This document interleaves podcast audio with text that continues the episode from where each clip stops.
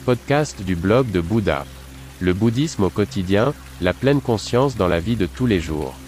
Bonjour et bienvenue sur Bouddha Blog, mon podcast avec des valeurs et avec un contenu plus profond.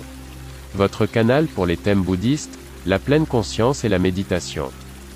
Je m'appelle René et je suis très heureux que vous soyez là. Pendant de nombreuses années, j'ai vécu dans un temple en Chine, j'ai été ordonné moine, j'ai étudié les arts martiaux et la philosophie du prince indien.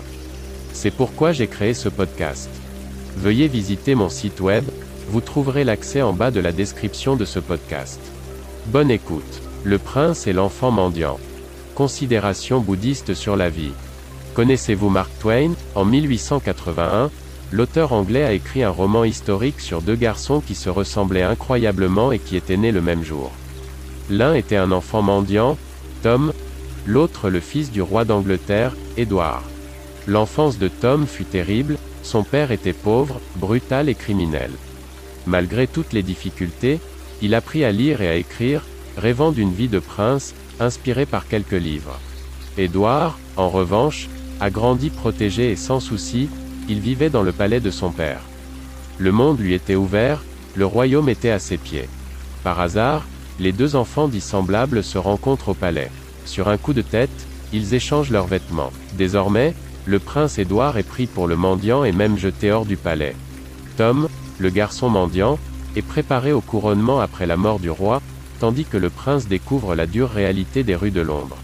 Tous deux ne cessent d'affirmer qu'ils se sont trompés, mais personne ne les croit, on les prend pour des fous. Le prince Édouard doit même aller en prison, où il subit de plein fouet l'injustice de l'époque. Le jour du couronnement prévu de l'enfant mendiant, la confusion se dissipe, le vrai prince devient roi, Tom reçoit les faveurs du nouveau roi. L'expérience d'enfant mendiant a fait d'Édouard un bon roi. Alors, qui voulez-vous être? Prince ou mendiant? Ou voulez-vous savoir qui vous êtes vraiment? Si vous étiez dans cette situation, quel serait votre choix? Que feriez-vous? Les gens n'ont aucune idée de qui ils sont vraiment. Le destin peut nous placer d'un moment à l'autre dans une situation complètement nouvelle, des événements peuvent complètement bouleverser notre vie en quelques instants. L'important est de prendre la vie comme elle vient. Se demander pourquoi moi? Pourquoi cela m'arrive-t-il? Est totalement inutile. Vous êtes-vous déjà imaginé échanger votre vie avec quelqu'un comme ce serait bien si vous étiez un acteur connu ou un gagnant du loto? Les riches rêvent d'une vie sans responsabilité, les pauvres d'une vie de prince.